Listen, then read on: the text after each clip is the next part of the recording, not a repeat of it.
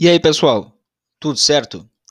O Descomplica Direito é um podcast voltado ao debate de temas jurídicos relevantes na sociedade de maneira fácil e descomplicada, seja para aqueles das ciências jurídicas ou não. Venha conosco e descomplique também. Vamos lá?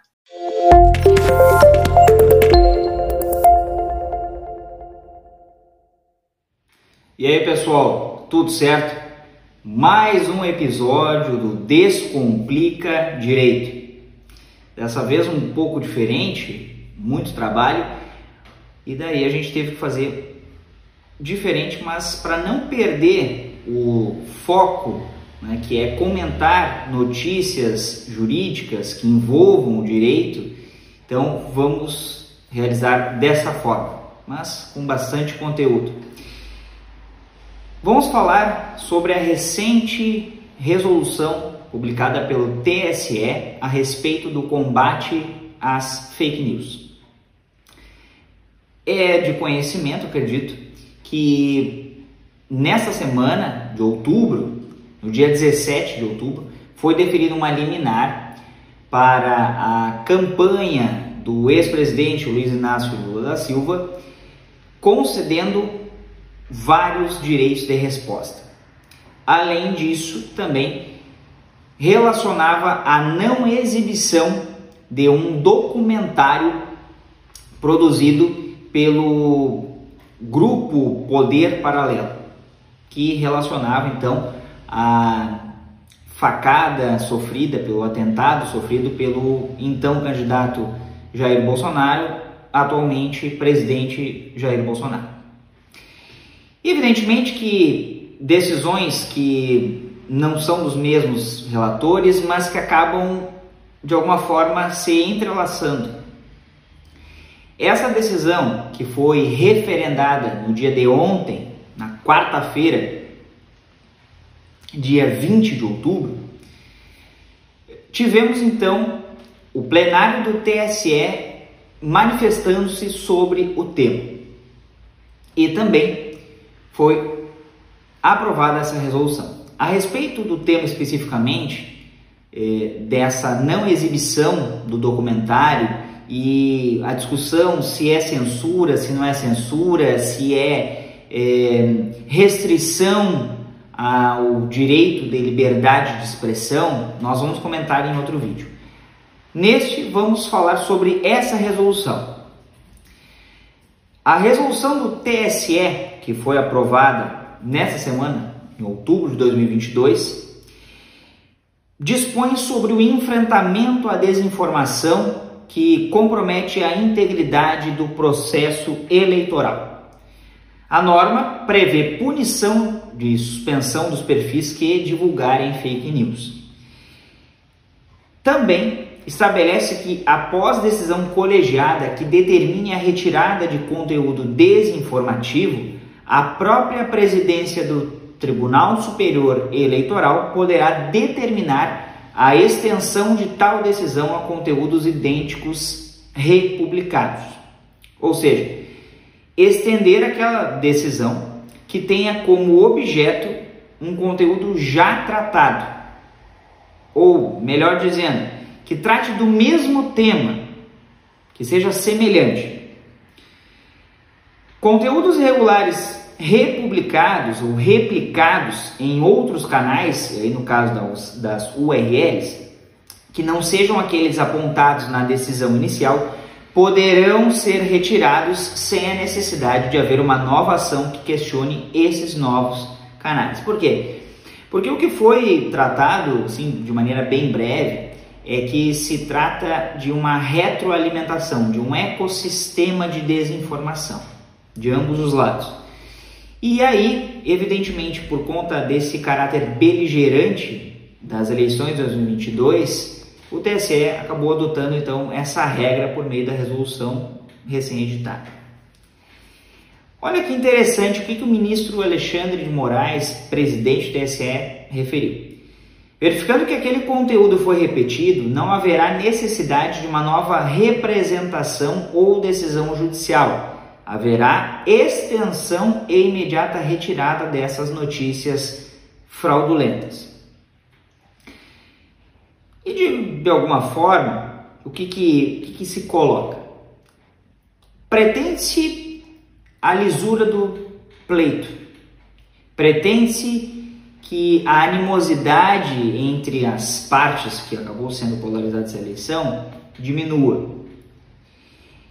E por outro lado, mas de igual forma, diminuir o caráter desinformativo das diversas peças, não só publicitárias, como também vídeos postagens, publicações de particulares e de outros grupos aí de canais eh, do YouTube.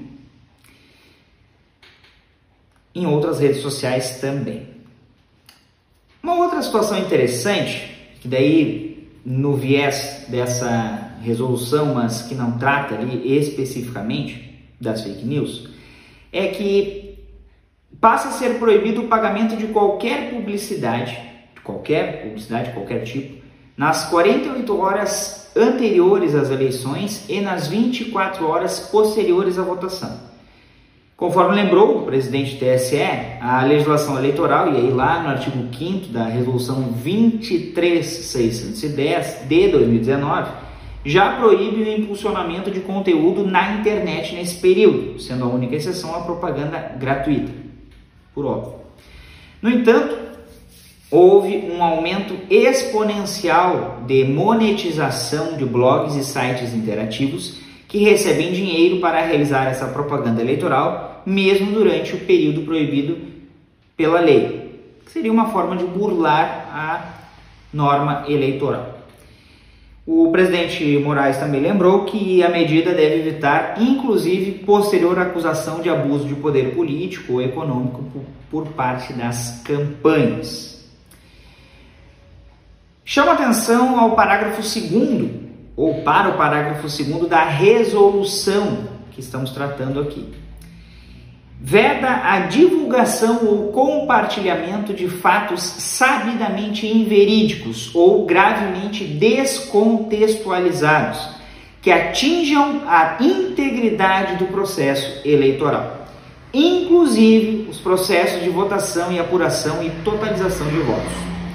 Nesses casos, o Tribunal Superior Eleitoral pode determinar às plataformas digitais a imediata remoção da URL, URI ou URN, sob pena de multa de 100 mil reais por hora de descumprimento, a contar do término da segunda hora após o recebimento da notificação.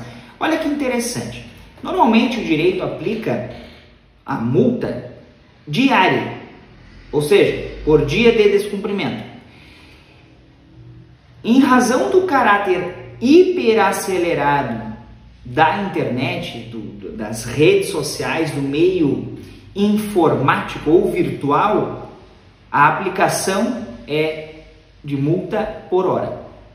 Evidentemente, porque é, o prejuízo causado é bem maior, é exponencialmente maior do que se for uma situação corriqueira é, que não envolva o meio virtual.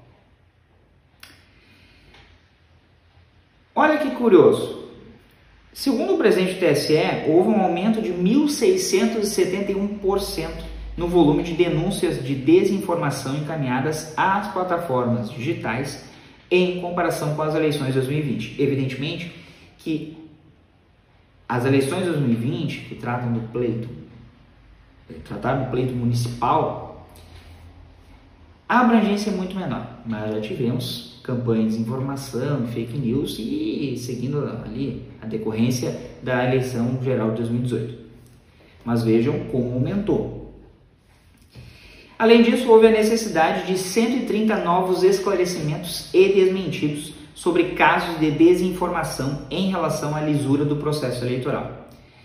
Ainda segundo o presidente do TSE, cresceu também os episódios de violência política por meio das redes sociais, o que representa 436% se comparado ao ano de 2018.